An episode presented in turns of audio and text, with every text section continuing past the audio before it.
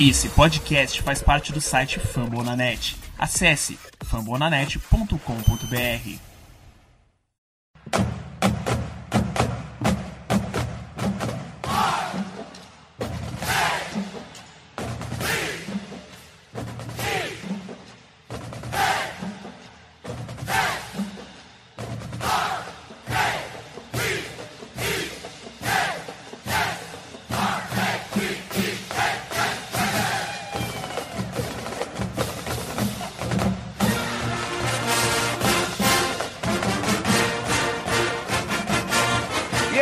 torcedor de elite. Hoje é sexta-feira. É dia, você sabe do que? Daquele preview maroto, aquele preview maravilhoso. Nós vamos até Charlotte enfrentar o Carolina Panthers, mais um compromisso contra a NFC South. Depois daquele daquele choro e ranger de dentes de domingo passado. Cara, nem me fale, nem me fale. E para falar sobre esse jogo, a gente está aqui com o Felipe Vieira do On The Clock e do Panthers Brasil. Felipe, boa noite, seja muito bem-vindo à Casa do Corvo de novo. Fique à vontade, a cerveja está na geladeira.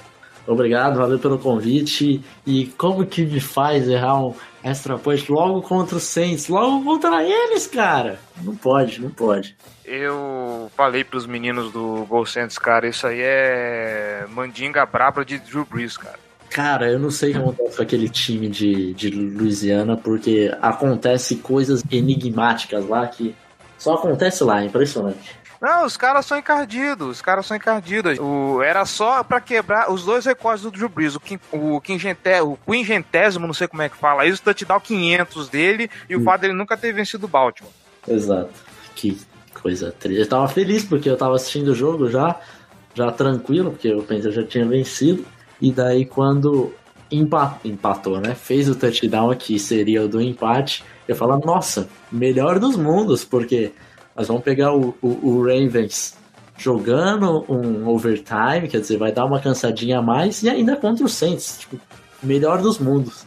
Aí. É, Não. era a receita pra poder pegar a liderança, né? Era, era assim, pra mim tava sendo tudo perfeito.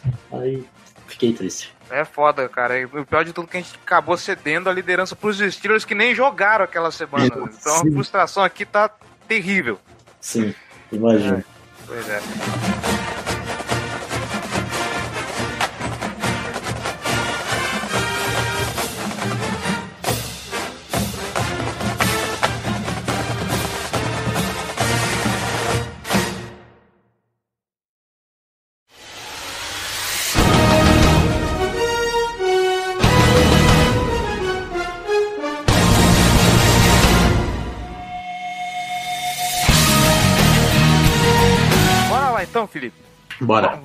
Começar falando, como sempre, desse cara, né? Ken Newton, a grande estrela do, do Carolina Panthers.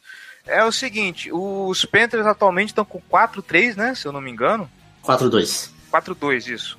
E a- gente olha os números aqui, ele tem apenas 1.427 jadas aéreas nesses seis jogos. É um, é um número baixo, né? Principalmente considerando o talento que esse menino tem. E eu fui dar uma fuçada em outros números, até porque Ken Newton você precisa levar em consideração esses outros números que são as jadas corridas dele.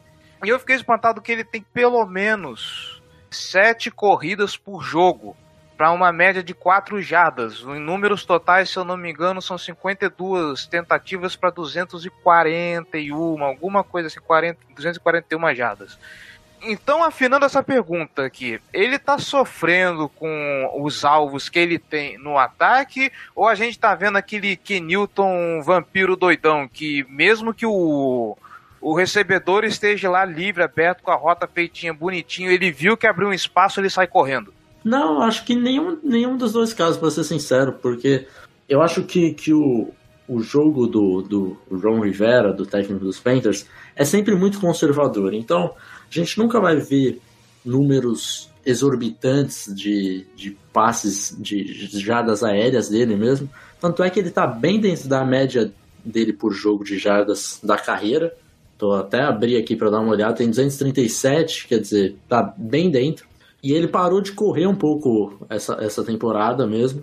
porque o, o North Turner, novo treinador, coordenador ofensivo, tá dando uma segurada nele, tá usando ele só nos momentos extremamente necessários. Se buscasse aí no, na temporada passada, 2015, 2014 ainda mais, ele corria corria pela vida mesmo, porque se você buscar até os recebedores do, dos Panthers antigamente, eram coisas tenebrosas. Então, assim, não acho que, que esteja sofrendo com que está correndo mais do que o necessário ou que está tendo menos jardas do que o necessário. Acho que ele está fazendo o jogo sempre ali no limite e isso é uma coisa do, do Ron Rivera. Você pode ver todos os jogos dos Panthers. É muito difícil ter um jogo que dispara no placar, então ele acaba entregando muito para a corrida para o McCaffrey, fica aquele jogo conservador e os times ou buscam um placar, enfim, é sempre partidas dos Panthers, você nunca espera mais de duas posses, três posses, isso não acontece. É sempre uma posse, jogo sempre no limite ali mesmo. E o jogo contra o Philadelphia Eagles, para quem viu, foi uma ótima amostra disso. Os Panthers abusando do, do jogo terrestre. Eu não lembro de ter visto tantas big plays assim do Kindle. Teve ótimas big plays, mas não é um volume de passe realmente não é tão grande. E uma coisa que me dá medo é a capacidade que esse cara tem de virar, virar o jogo a favor, mesmo jogando no limite, cara. Se alguém me dissesse que os Panthers iam ganhar aquele jogo, eu só fui ver o condensado hoje para me preparar pro, pra esse preview. Uhum. Eu escutei o jogo, o começo do jogo no, no, no rádio e, pô, 17 a 0 pra, pra Filadélfia até o último quarto e de repente os Panthers ganharam. A capacidade que o Kenilton tem de, de decidir partidas é impressionante. É, exato. Isso é uma coisa que eu venho falando já há algum tempo. E o, os, os Panthers só conseguiram voltar atrás, conseguir buscar esse, esse placar por causa do, da capacidade do Kenilton no no-huddle. Então é uma coisa que tem que tomar bastante cuidado, vocês que estão é, se preparando para esse jogo. Fiquem atentos quando o Kenilton está em no-huddle. Não acontece muito porque é um Ron Rivera, volta a falar, um cara muito conservador. Inclusive na coletiva dele, depois que o Newton fez o que fez, com, que ele começou a fazer o no-huddle no, no começo do quarto período. Foram três drives e três, três touchdowns. Depois do Newton fazer tudo isso, o Rivera ainda criticou, falando que foi muito cedo para o no-huddle. Então é uma coisa assim que, querendo ou não, o Rivera dá uma segurada, dá uma puxada na coleira do Newton, porque se, se deixar o, ele solto, o, o, Newton tem a capacidade de fazer números assim exorbitantes, né? E ele não tem muito isso na carreira, mas é sempre um, um jogador que sempre busca o placar. Você raramente vê o Panthers tomando vareio, porque o Newton sempre vai atrás do, da partida. Já que você tocou no assunto Ron Rivera, eu vou fazer um desvio na pauta justamente para falar dele e desse jeito conservador que ele tem de conduzir as partidas.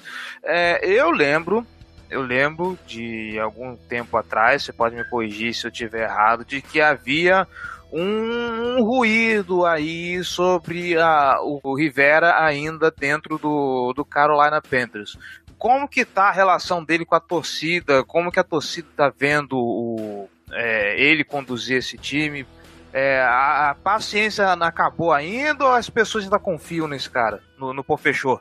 Ó, pra mim a paciência acabou faz tempo já, então por...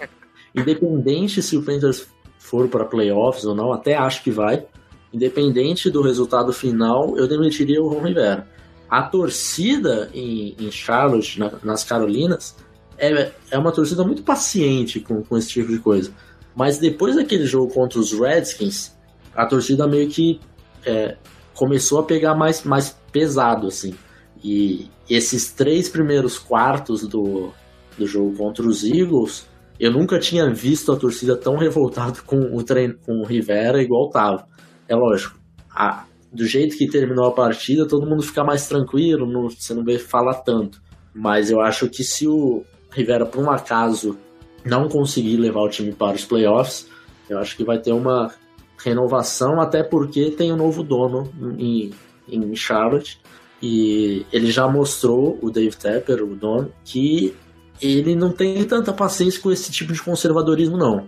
Então eu acho que se ele puder escolher e tiver o apoio ali do, da torcida, eu acho que, que ele vai demitir o Rivera e pegar um, um cara um pouco mais moderno. É, principalmente que a gente tá vendo essa geração nova de head coach da NFL com, com jogadas mais robustas, né?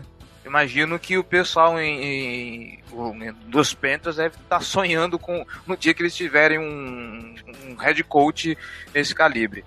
É, falando um pouco do, da galera ainda do ataque, o nosso querido DJ Moore, como que tá a situação dele no time? Pode se considerar ele uma decepção nesse momento do, da temporada? Eu, eu acho que ele tá no limite da, da decepção, mas não, não chamaria ainda ele de, de decepção.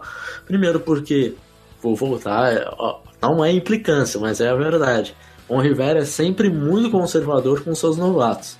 Então, é raro você ver novato já, já jogando muito snap ou tendo muito plano de jogo envolvido. A não ser jogadores como o McCaffrey, que foi draftado na 8, aí sim ele, ele é bastante envolvido, mas do contrário, é, é bem difícil disso acontecer. Segundo, que o grupo de recebedores do, dos Panthers agora parece que finalmente encontrou um grupo decente para o Newton. E o, o Torrey Smith, que na teoria o nosso wide 2, ele acaba tomando muito snap do Jim Moore, do Kurt Samuel. E então acho que, que o DJ Moore, quando ele participa, ele participa bem. Ele precisa é, melhorar um pouco seu release. E no jogo contra os Redskins, ele não protegeu a bola e acabou sofrendo dois fumbles. Mas assim, se você tirar o fato e tentar analisar um pouco mais friamente, se ele tivesse protegido a bola nesses dois lances, ele teria feito um jogo bom. Então eu acho que o DJ Moore é, já era um prospecto que lá no The Clock a gente falava, é um cara que é, é novo ainda, então ele tem um potencial muito grande, mas ainda vai ter essa curva de aprendizado. Então eu acho que assim, tá dentro do que eu imaginava, pelo menos, do, do Moore. Eu esperava ele um pouco mais um pouco mais de snaps e tal, mas o, né, o Rivera, então não sei porque eu esperava isso. Mas acho que, que ele vai, vai acabar se, se encontrando aí na temporada que vem. Nessa eu não, não vou esperar mais tanto, não. É, você esperava porque o tor todo torcedor sempre tem aquela pontinha de esperança de Exato. que no ano seguinte as coisas vão mudar, né? É, você. torcedor é sempre iludido, então. Pois é. é. Você falou do McCaffrey agora há pouco e falou nesse cara, a gente já dá até aquela mexida mais na cadeira, né? Ele atualmente ele tá liderando o time em corridas e em jadas recebidas. Até onde a gente pode se preocupar com esse cara em Baltimore? Olha, bastante, viu? Porque ele é realmente o, o ponto focal assim do ataque.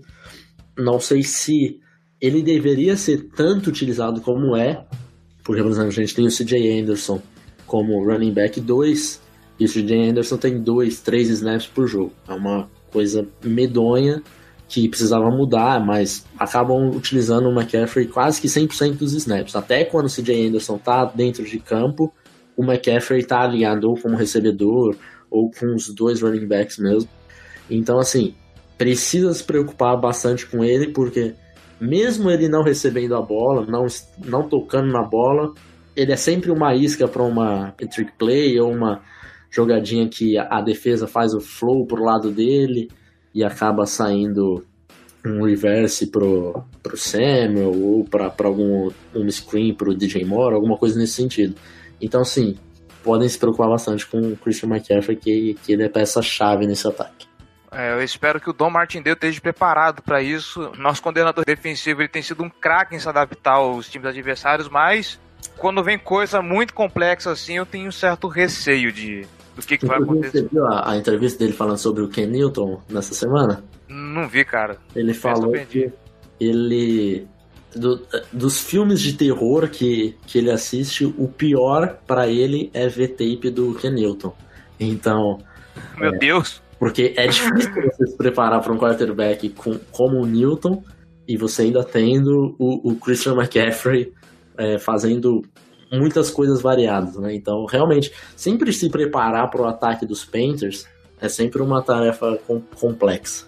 Pois é, né, cara? O, ter um QB móvel que nem vocês têm é, é sempre um trabalho extra para para defesa do adversário se preparar. Eu espero que o Lamar Jackson chegue assim um dia. Cara, eu espero muito, porque o Lamar Jackson era um dos, dos meus crushes do draft. Nossa! É. É, é. ainda na, na, no ataque, os Panthers vão enfrentar uma defesa top 5 agora. Ah, já enfrentaram uma que é o Washington Redskins e acho que vocês não têm boas lembranças dessa partida, certo? Definitivamente não. é, e aí?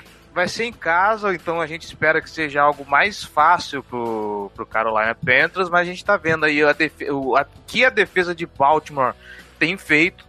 Alguns colocam até como a melhor defesa da, da liga. Eu gosto de tirar um pouco o pé, porque o pass rush ainda não, não, não tá funcionando direito. Mas e aí, o, o que os Panthers estão planejando o, o que esperar dos Panthers contra essa defesa?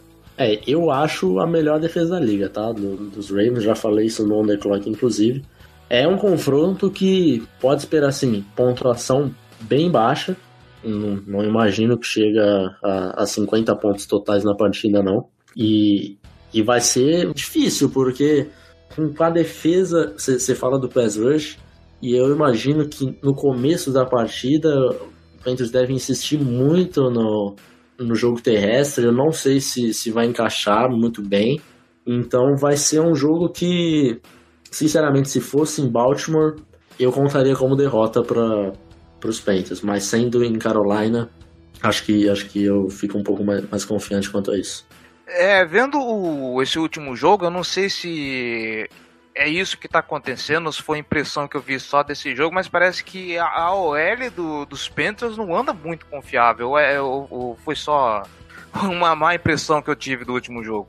Olha, para falar a verdade, o L está até me surpreendendo positivamente, porque o L e, e Ken Newton nunca foram coisas que se, se dão bem. Verdade. Sempre, o Newton sempre teve o L's detestáveis, assim. E, mas essa no começo da, da, da temporada, ainda na, na pré-temporada, para falar a verdade, nós tivemos muitas lesões na, na linha ofensiva. O, o, left tackle, o Matt Khalil, que não é lá umas grandes coisas, mas sofreu lesão e deve voltar só agora em novembro ou começo de dezembro. O nosso left guard também sofreu lesão e ficou um bom tempo, vai ficar um bom tempo fora ainda. Não que faça muita diferença, porque ele é ruim pra cacete, e o right tackle, que foi ao pro na temporada passada, também sofreu, sofreu uma lesão no, no joelho, acabou voltando na primeira semana, que foi uma surpresa para todo mundo, e se machucou e está basicamente fora da temporada. Então são três jogadores reservas, entre aspas, jogando na linha ofensiva. Inclusive o nosso left tackle foi um cara que tava, que tinha sido dispensado dos Texans que também não é conhecido por ser lá uma grande linha ofensiva, né? Então, para ser bem sincero, é uma linha ofensiva que está me surpreendendo pela capacidade de ser, no mínimo, razoável. Eu acho que o nosso right tackle, o Taylor Moulton, é disparado o nosso melhor jogador da, da linha ofensiva, ele e o Trey Turner. Então, esses dois, os, o do lado direito, o guard e o tackle, são os nossos melhores jogadores, e do meio para o lado esquerdo é, é um pouco mais perigoso. Então eu tô até que satisfeito com a OL, acho que tá jogando razoável. E você tem que pensar que do outro lado você tinha a, o pass rush dos Eagles, né? Acho que ali o Fletcher Cox realmente destruiu nesse jogo contra o Aaron Khalil, que já, já é o último ano da carreira dele. E o Michael Bennett também fez uma, um baita jogo. Mas eu acho que o pass rush dos Eagles é um dos melhores da NFL. Então não fiquei tão preocupado assim com isso, não. Acho que já era. Já tava esperando por isso mesmo. É, Diga-se de passagem, aquele pass rush lá, eu invejo. É, invejo. O Greg Olson, desde que ele voltou, ele teve seis recepções até agora em dois jogos. Ele está sendo mais uma vítima do conservadorismo do Ron Rivera ou eles estão é, indo devagar com ele? Como é que ele está? Eu acho que estão, estão indo um pouco mais devagar com ele, porque ele teve já uma lesão do, do pé, né? E no ano passado, e esse ano ele voltou, resolveram não fazer uma cirurgia no pé dele e até foi um, um caso meio que discutido assim, vai fazer vai, vai fazer a cirurgia ou, ou vai voltar só com, com, fisioterapia e tal. Resolveram não fazer a, a, cirurgia. Quando ele voltou, ele machucou o mesmo pé de novo, teve a mesma lesão. Então, e agora eles tiveram essa mesma discussão, só que daí, ó, se fizer cirurgia, ele perde a temporada. Né? Então vamos fazer fisioterapia de novo, fazer tudo de novo. Então eu acho que tá dando uma segurada nele para não, não forçar muito e de repente perder a temporada. E se tiver que dar uma forçada, que dê uma forçada lá em janeiro mesmo. Acho que vai ser mais ou menos por aí. Beleza. Vamos agora pro lado defensivo da bola. O nosso menino Eric Reed, que estava desempregado até esses tempos, está tá indo para Carolina, deu para sentir que a defesa dos Panthers melhorou com a chegada dele? Deu, deu para ver porque o, primeiro, o primeiro jogo dele não foi excepcional, mas foi sólido. Acho que ele vem numa linha de crescimento, cada jogo ele vem melhorando. E até ele mesmo falou na coletiva depois do jogo que ele está cada vez se sentindo já sentindo em forma é, física de, de jogar mesmo. Uma coisa é você estar tá treinando separado e tal, uma coisa é jogar. E a secundária era muito fraca dos Panthers, né? Então os safes era uma necessidade muito grande. A gente tinha, depois da lesão do Daniel Research, que também não é um grande safety. Quem começou a jogar o Colin Jones, que é um safety que tá nos Panthers há muito tempo e ele é aquele jogador do Special Teams. Então, quando teve a lesão do, do Cersei e fiquei pensando em Colin Jones, eu já tava quase que desistindo da temporada. Mas aí veio o Eric Reed, graças, graças a Deus. E ele tá jogando muito bem agora. Esse último jogo contra os Eagles, ele acabou errando alguns tacklezinhos, mas ele foi muito bem na partida, até na a, galera vai achar, tem a galera que não acompanha tanto, mas ele é muito bom, ele é muito bom no, no dentro do box, né? Até no ano passado, se você lembra lá nos 49ers, ele jogou muito dentro do box, até que ele jogou como, mais como linebacker do que como safety.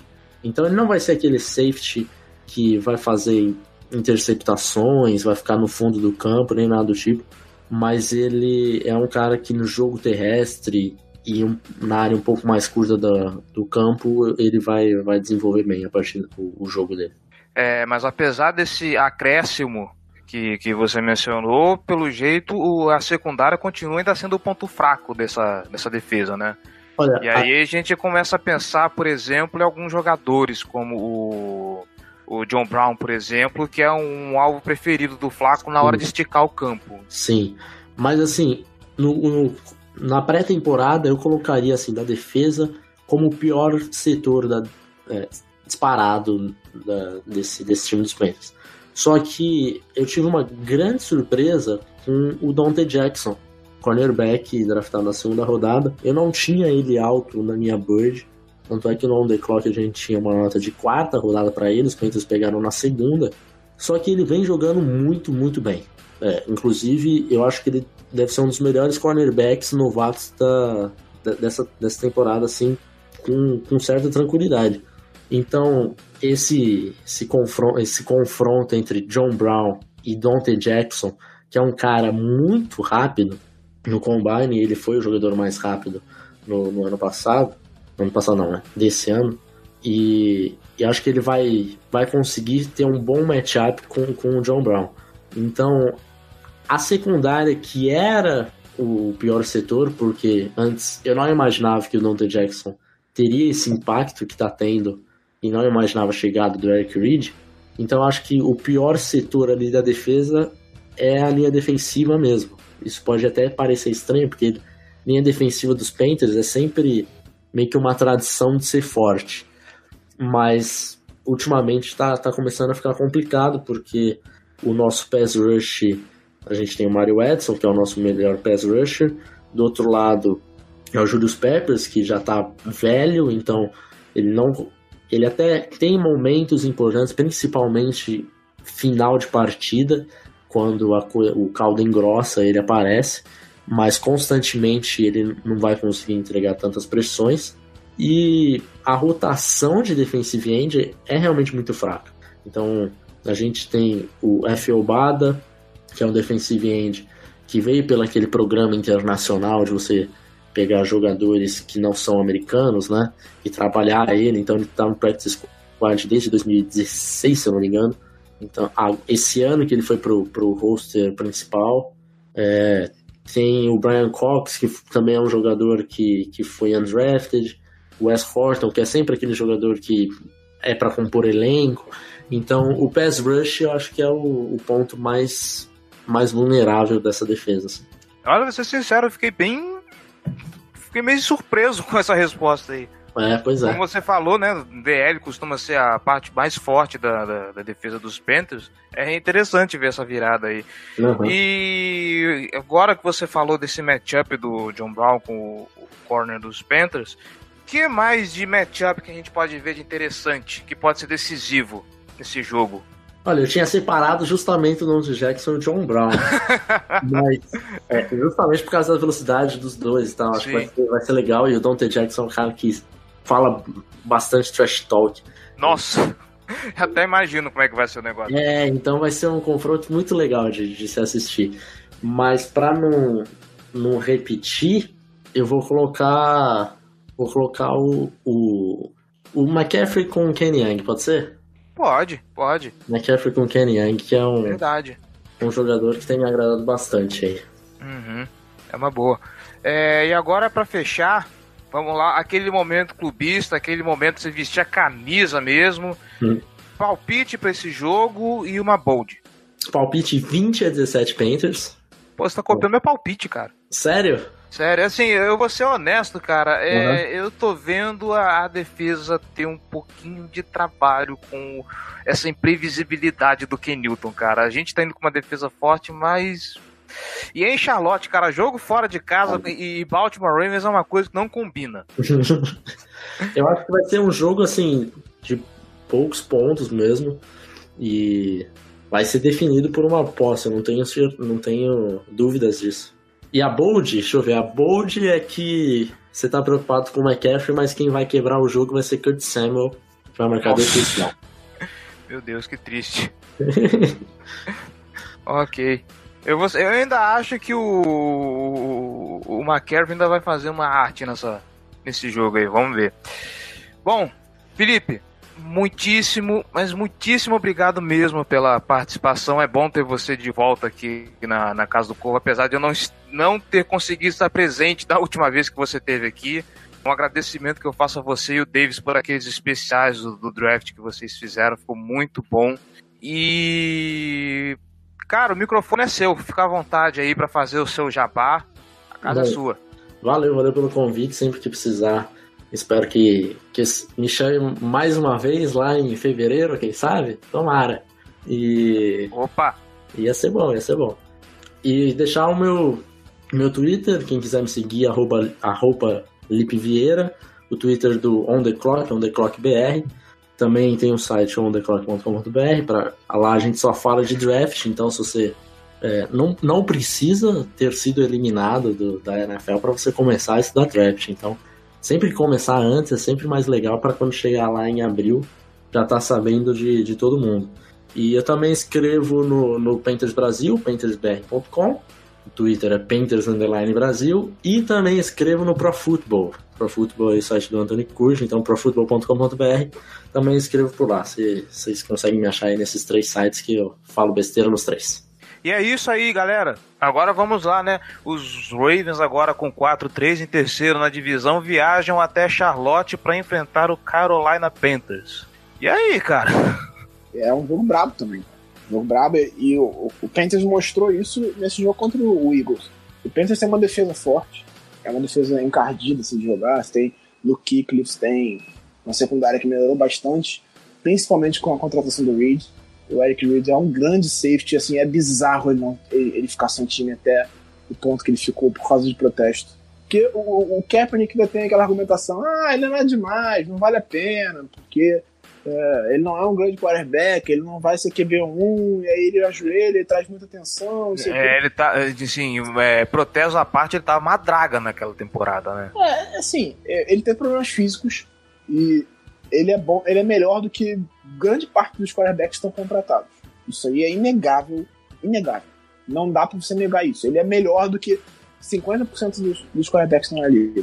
Não dos titulares, tô falando de, de geral. Todos os quarterbacks contratados ele é melhor do que 50% deles. Eu preferi o Kaepernick do que o Robert Griffin, por exemplo. Mas é inegável que existe um boicote.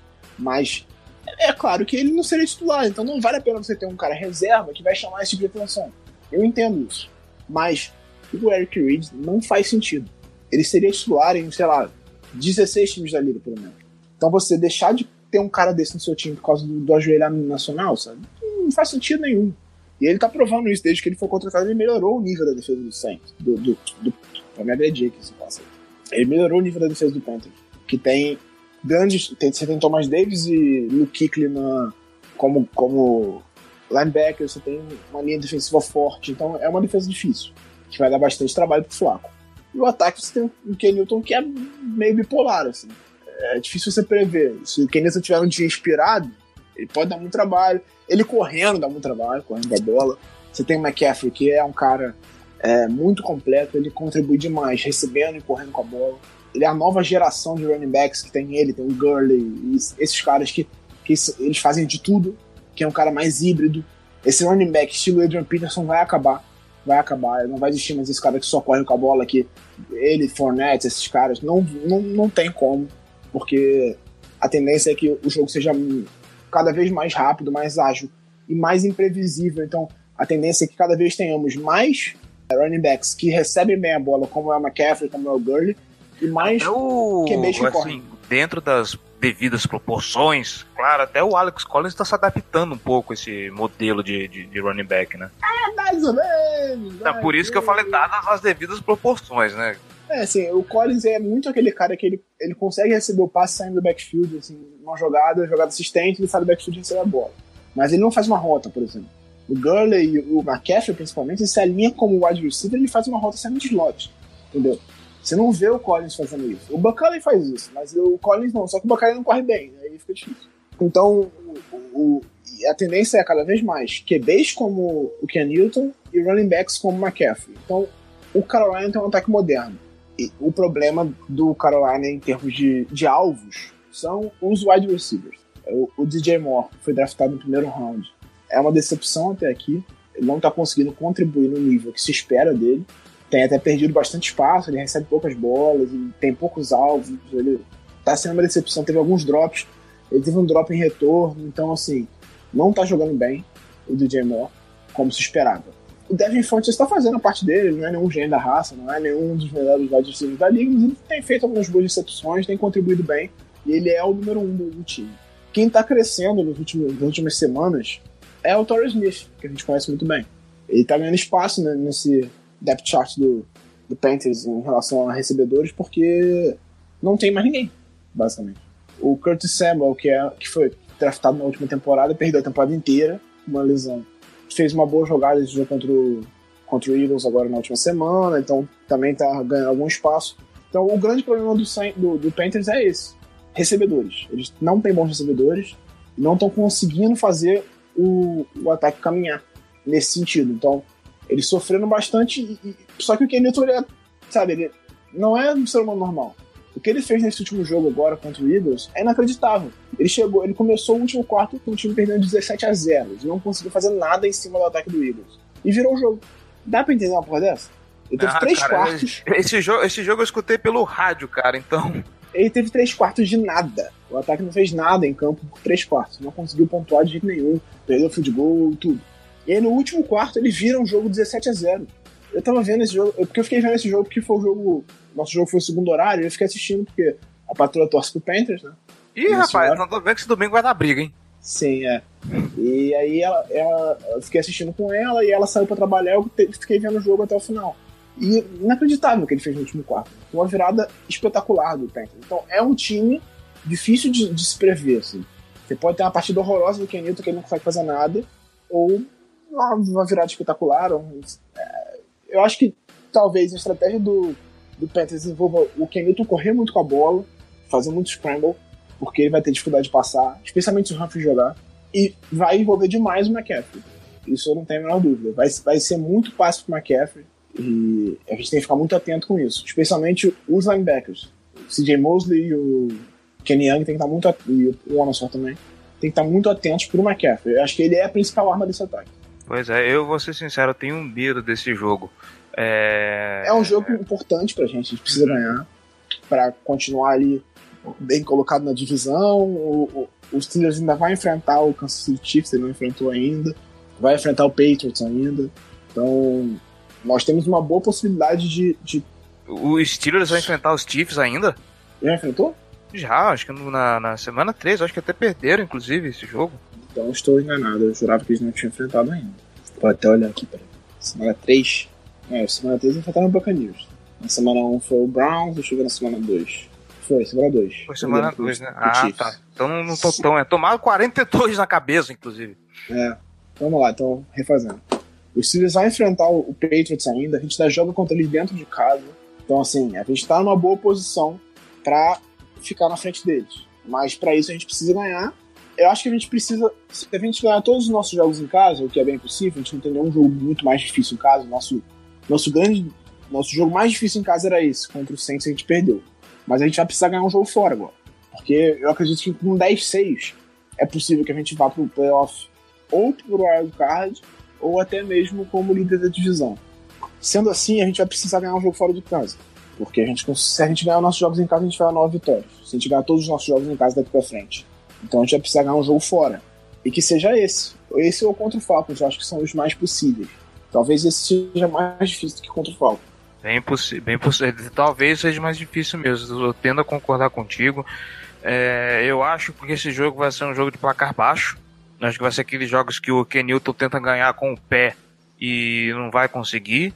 Como você falou, principalmente se o Humphrey tiver de volta no jogo, porque vai ficar mais difícil ele conseguir achar um alvo desmarcado. Cara, eu. Eu, sério, eu, tô, eu vou ser pessimista pra esse jogo. Eu acho que vai ser, sei lá, 17 a 14 pros Panthers. E, e uma, bold, uma bold, vamos, vamos lá.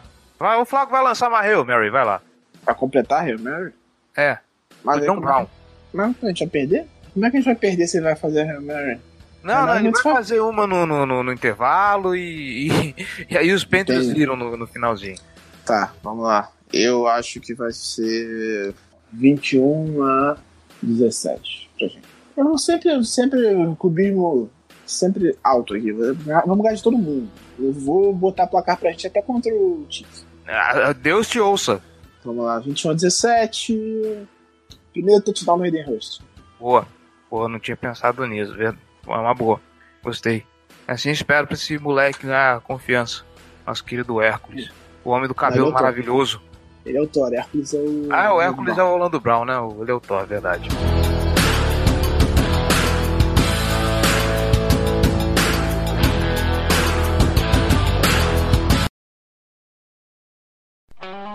Esse podcast foi editado por Megasonic Podcasts.